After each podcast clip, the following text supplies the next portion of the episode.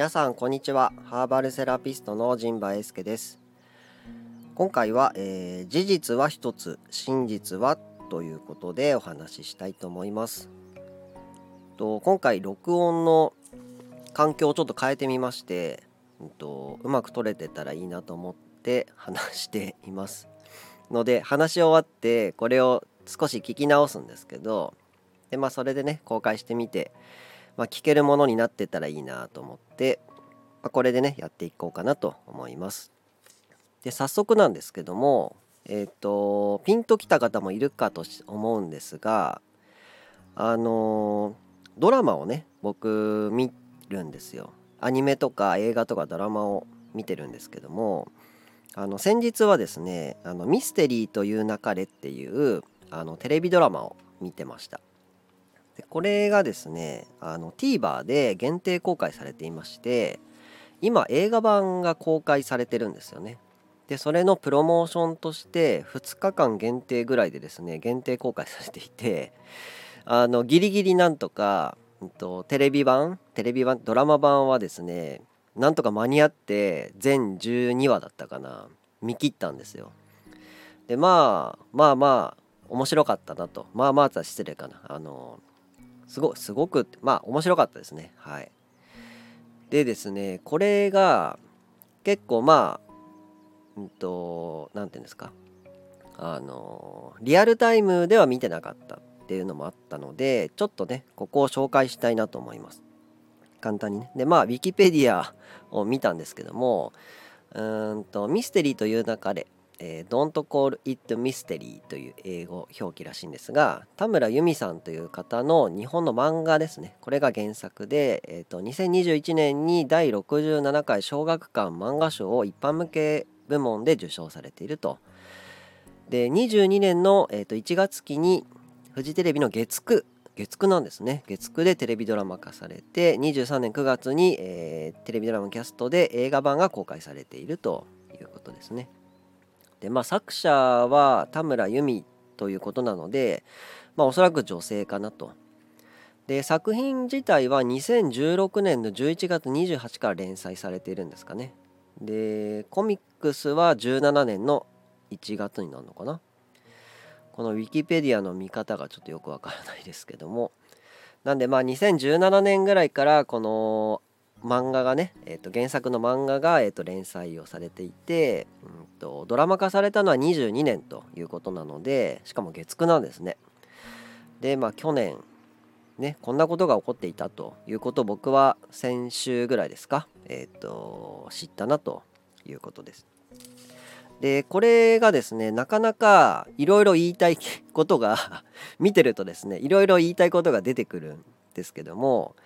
んとまあ一応全12話ですか？えっと見て、うんとまあ、一番印象に残ったことっていうのがこれもあのググったら結構それについて言ってる人がいるのでわりかし印象的なねセリフというかあれなんだなと思うんですけどあの今回のラジオのタイトルにも言いまし書いてますが事実は一つですと。で真実は人の数だけあるって言うんですよ。でこの主人公の久能整君っていうね大学生の登場人物なんですけども久能整っていう漢字もねなかなか 漢字表記まああのあれなんまあそのまんまかなみたいなね苦悩が整っていくということだと思うんですけどもでねこの事実と真実を分けて考えましょうっていうことが、うんと今回のうんと、ミステリーという中での大きな、えーと、テーマというかキーワードになっていると思うんですね。で皆さんはどうですか？事実と真実って違うと。で真実は一つってコナン君コナン君は事実は一つじゃなかったですよね。真実は一つって言ってますよね。なんでこれもなんか時代が違うんだろうなっていう気がしました。で事実と真実を分けて考えた置いた方がいいって思うわけですね。でこれは僕は理系の大学に入って学んだことの一つですかね。なんで、うんと、事実っていうのはもう揺るぎないわけですよ。例えば僕が今ラジオで喋っているとか何時に起きたとか、まあ、記録みたいなもんですか？なんでこれはえっとどれだけ時間が経っても、うんと、間違いようがないっていうかもう1個しかないわけですよ。自分という存在が1つしかないです。交通事故が起こったとか、うんと、タイヤが1個取れたとか あのマフィンが腐敗しているとかですね。そういう事実。事実をしっかり、うんと、認識しておくってことですね。でそれに対して真実っていうのは、うんとなんで人の数だけあるかっていうとその人の気持ちとか立場とかいわゆるその人が見ている視線視点あるいは、うんと、カメラその人が覗いて世界を見ているあるいは社会を見ているカメラの数だけ真実って、うんと、存在するんですよ。なんでこのミステリーという流れでもあのそれぞれの証言っていうのがあるじゃないですか。で証言っていうのは真実なんですよ。その人が見た本当のこと例えばこのドラマ版でもあのどのエピソードかちょっと忘れましたけどあなんとなくあれかなとは思いますけどあの防犯カメラに、うんと、容疑者がね映っていたと。でその防犯カメラは、うんとね、女性が映ってるんですよ。でそれがまず防犯カメラの事実じゃないですか。でうんとなんだっけな。その目撃者の情報を聞き込みしているとあのどの人だっけ？あのなんてなんて言ったらいいのかな？家がない人って言ったらいいですか？あのまあそのね、えー、と聞き込みをした人は、うんと、女の子がねあの大きいスーツケースを持って歩いていったのを僕は見たよっていうわけですよ。でそれは、うんと証言でありその人にとっての真実なんですよ。でそういう真実をいっぱい集めていくわけじゃないですか証言をね。まあ、基本は嘘をついてないっていうのが前提にあります。でただ実際の事実は、うんと、それは女の子ではなくて女装した男性だったんですよそれは。なんでこれが事実ですよね。その男性であった女装をしていた男性であったってことことが事実。でも目撃者は、えっと、真実を話していて僕には女性に見えた。私には女性に見えた。まあこういう感じですよね。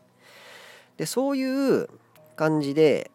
真実っていうのは、うんと、いろんなバイアスもかかってるし思い込みとかねあるということなので、うんと、真実と事実はやっぱり分けな分けて考えなければならないと思うんですよ。その物が落ちたっていうことも、うんと揺れて落ちたのか不安定な場所にあったから落ちたのか誰かが触れて落ちたのかっていう、まあ、事実と真実みたいな。でこれが近年あのこれもちょっと僕も前なんかで紹介したと思うんですけどあのファクトフルネスっていう言葉も流行りましたよね。でこれがまあ整君の、うんと、にもちょっと影響っていうかね関係時代の何て言うんですかね巡り合わせっていうかさタイミングもあるんだなと思ってファクトフルネスしましょうっていうのもありましたよね。でその本がいつ出てたかちょっと検索してみましょうか。ファクトフルネスはですねあ2018年に初版発行ということなんで整君の方が早いやん。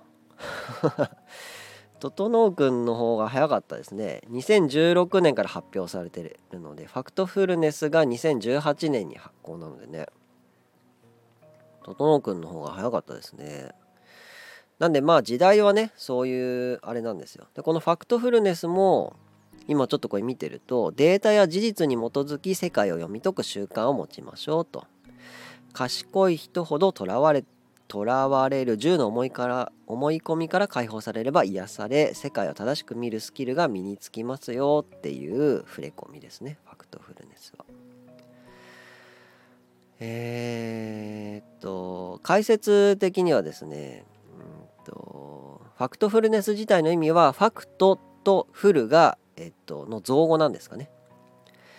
なんで直訳すれば事実に満ちている状態という意味なんですが、えっと普段使われている意味としては、えっと、先入観や思い込みを排除したデータに基づいた視点ということなので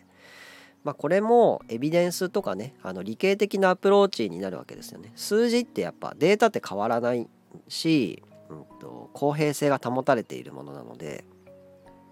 あるいはある一定の条件で得られる観測値なんですね。なんで観測、まあ、見たままっていうことなんですよ。そこにその自分の思いとかは関係ないってことですね。でまあファクトフルネスの話題にも触れましてこの「ファクトフルネス」って本も僕も買って読みましたけど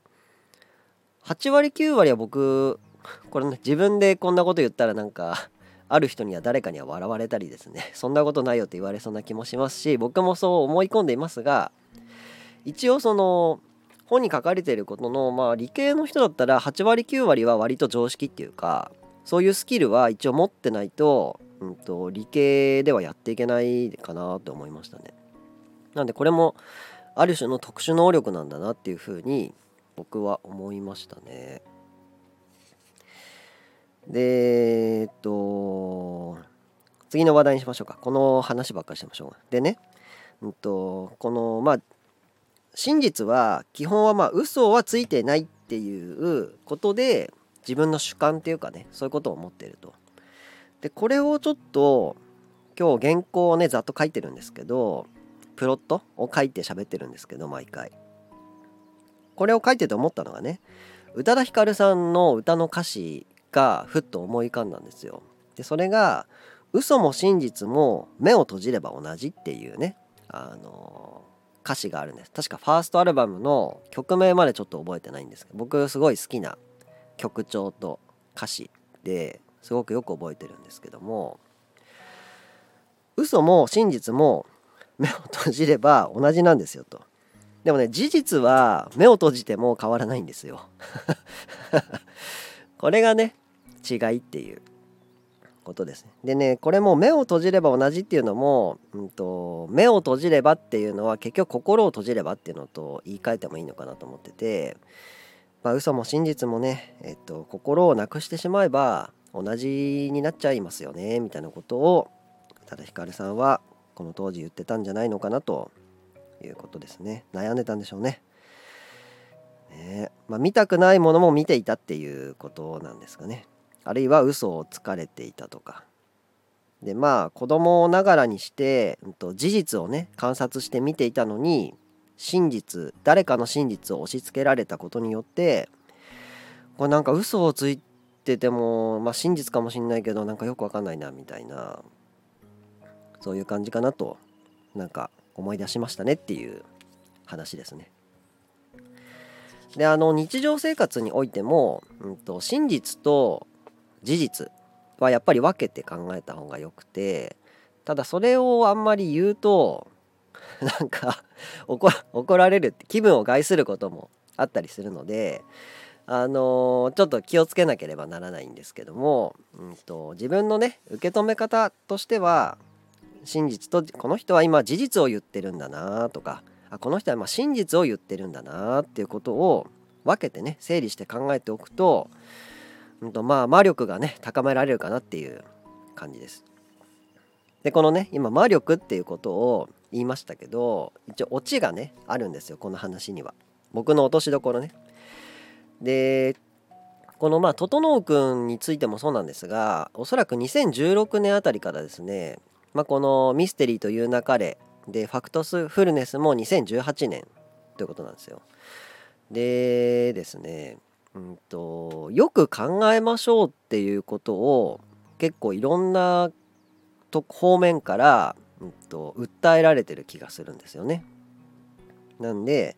ミステリーという中でも一応そのサスペンスというか探偵ものみたいな感じでちょ読み解いていくって謎をね解いていくっていうスタイルになってるので整君はめっちゃ考えるわけですよ。考えて考えて考えておそらく事実はこうだろうなっていうふうに事件をこう紐解いていくんですよね。でまあファクトフルネスもそうじゃないですか。でこの辺のことでねちょっと今検索してますけど思うのがですね僕アニメをねこうよく見てるんですけどもあのー「鬼滅の刃」と「進撃の巨人」っていうのは結構似ていることをやってると思うんですよ。であのー、どっちもねめちゃめちゃ考えてるんですよね。でうんと考えて悩んでる途中がエヴァンゲリオンですね。碇シンジ君ですね。逃げちゃダメだ逃げちゃダメだって言って、うんと、これこういう大人たちを見て僕はどうしたらいいんだろうかっていうことを、うんと、やってますよね。で鬼滅あ鬼滅はですね2016年から連載されてるんですかね。なんで整君と同じぐらいの時系列で動いてるんですね。なんで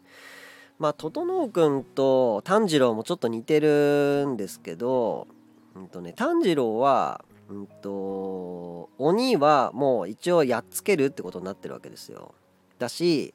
真正面から鬼退治しますよね。でかつこんなに痛いんだとかそんなのは許せないとかですね、うんと、気持ちを叫びながら、うんと、鬼と戦って自分も傷だらけになっていくっていうそういう話ですよね。でまあ整君は、うんとまあ割と冷静であまり傷つかないようにしてますよね。うん、なんで炭治郎みたいにボロボロにはなってないちょっと巻き込まれたりもするけどあんまり巻き込まれないしこう暴力的なことも自分はあんまりタッチしないようにしてるっていうね感じですよね。でね「進撃の巨人」もこの前アニメが完結したんですけどあのエレンも、うんとその大人たちうんと、壁の中の大人たちいろんな種類の大人たちを見てで自分は調査兵団に入ってで実際に壁の外に出て行ってどうなってるのかっていうことを見るっていうね、まあ、そういうことですよね。エレンももう自傷行為ですよね。自分の手を噛みちぎって巨人になるわけじゃないですか。進撃の巨人になるわけじゃないですか。あれも痛いですよね。すごい痛みを伴っていて。まあ炭治郎鬼滅も進撃もうんと、身体性を伴ってるんですよね。めちゃめちゃ痛いよっていうね。苦しいよっていう。あれはあの表現としては体の痛みもあるけど心も同じぐらいダメージを受けてるっていうことになると思うんですよね。なんでそのまあ鬼滅と進撃はわりかしこう似たような表現っていうか年も近いんですかね作者の方のね。そんな感じがします。でね一方今話題のフリーレンなんですけどこれフリーレンはちょっと調べながら。変換はまだ出てきませんね。これか。フリーレンはですねうんとウィキペディアが出てこれですか。あ2020年発表なんですね。なんで4年後って感じですか、うんと、ミステリーという中で「鬼滅の刃」進撃はいつからやってんだろう。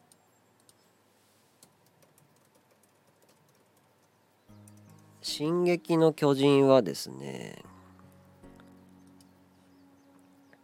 あこれは2009年からもう10年12年戦ったんですね伊佐山さんは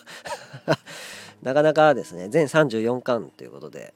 2009年からねえっとまあ「エヴァンゲリオン」を受け受け継ぎつつ「鬼滅」をやっていたってことですよね。うん、っていう感じですよね。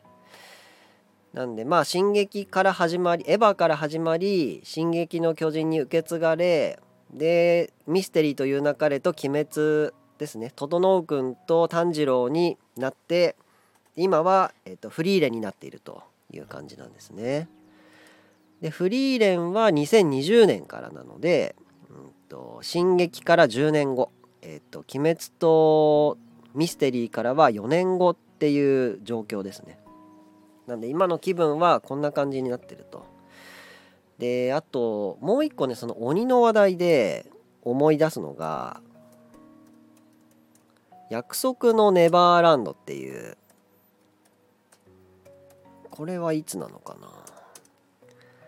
約束のあ約束のネバーランドも2016年からですね、えー、2020年までなんで約束のネバーランドと鬼滅と,、えーと、ミステリーは、えーと、同じぐらいの、えーと、時代に連載されていたということなので、まあ、時代の空気はそこかなっていう感じですよね。面白いですね。大体似てますよね、うん、気分がね。でまあここでちょっとまあ調べながら喋ったのでちょっと時間を使いましたが、うんと、いずれにせよエヴァ進撃ではですねめちゃめちゃ考えてたわけですよ。大人に言われてきたこととか大人がやってることを見て考えてきたと。で16年から「えーと、鬼滅と」えーと、整君はある程度自分で考えれるようになってるわけですよね。6年経って。で多分こうだと思うとか、えっと、真実と事実は違うとかですね。で事実はこうででもこういう風な真実をみんな抱えて生きているということが整君もやってるしで炭治郎はもう無理ですって言ってますよね。もう切りますと。あのボロボロになって私は戦いますと言ってる人たちの物語だったわけですよね。でフリーレンはうんと フリーレンはねボロボロにならないしなんなら戦わないんですよね。あの日々、えーと、魔力を高めただその高めた魔力は隠しなるべくトラブルに、うんと、巻き込まれないようにしどうしてもしょうがない時に本気を出して、えーと瞬殺するとそこに同情の余地はないということですね。同情といえば同情するなら金をくれという時代もありましたが今はもう金すらいらないと黙って放っておいてくれというフリーレンのね気持ちがなんか今っぽいなあというふうに感じますよね。ただいずれにせよですねフリーレンも師匠から学んでるわけですよね。あの魔族にこういうふうなことを受けてきたとか自分の傷とかね。っていう時にその師匠は私はこうやって魔族とえっと接してきたよ。っていうことをフリーレンにまあ伝えてるしフリーレンもそれに従ってるわけですよね。やっぱ私はこれが合ってるな。ということで。なんでまあ事実と真実に対しては、うん、とまず分けて考えるんですけども、うん、とそれがね対話をして溝が埋まるのか壁はなくなるのかっていうことも考えつつですね。あとは炭治郎のようにボロボロにながらなりながらも戦い傷つくのかあるいは、えっ、ー、と整君みたいによくよく考えてですね周りの協力も得ながら事件を解決していって、えーと、自分のね、えーと、抽象画展を見に行ったりカレーを作ったりするという生活これはフリーレンにやっぱ近いですよね。でフリーレンは、えーと、くだらない魔法を集めるのが趣味ということなんならぼーっとしていたいしダラダラしていたいっていう感じですよね。というところまで今回はお話ができましたね。うんとなんでまあタイトルに戻るとね事実は一つ真実はどうでしょうかということで、うんと、真実はね人の数だけありますよと。でその事実と真実を分けて考えた時じゃあ自分はどうするのかっていうことで、うんと、新エヴァンゲリオンスタイル、えー、進撃スタイル、うんと、あとは鬼滅スタイルとミステリースタイルフリーレンスタイルとねいろんな答えを皆さんそれぞれ出し始めていますのでまあ、2020年はねもう23年になりましたけども2020年はこういう気分でねまた進んでいくのかなという感じでというねお話になりました。じゃあ一応ラジオはこのぐらいにしたいと思います。うんと宣伝ですね。宣伝は、えっと、もう年末年始の準備を私もそろそろしなきゃいけなくてですねうんとまあ、冬のブレンドティーも、えっと、制作して納品もしています。あと毎年年末年始のハーブティーっていうね、えっと、ハーブティーをリリースしていまして、うんとまあ、年末のご挨拶や新年のご挨拶なんかにね使っていただけるような、えっと、年年末年始のハーブティーをそろそろ作ってこのあとねあとそれ作ってインスタにあげようかなと思ってますので、えー、そちらもご覧になってください。あとホームページをですねリニューアルしたんですよ諸事情があって。で今ちょっと書き直してちょっとずつね書いてますのでそちらもねえっとたまに覗いてみていただけたら嬉しいなと思います。というわけで今回の、えっとラジオは以上となります。最後までご視聴いただきましてありがとうございました。次回の配信もお楽しみに。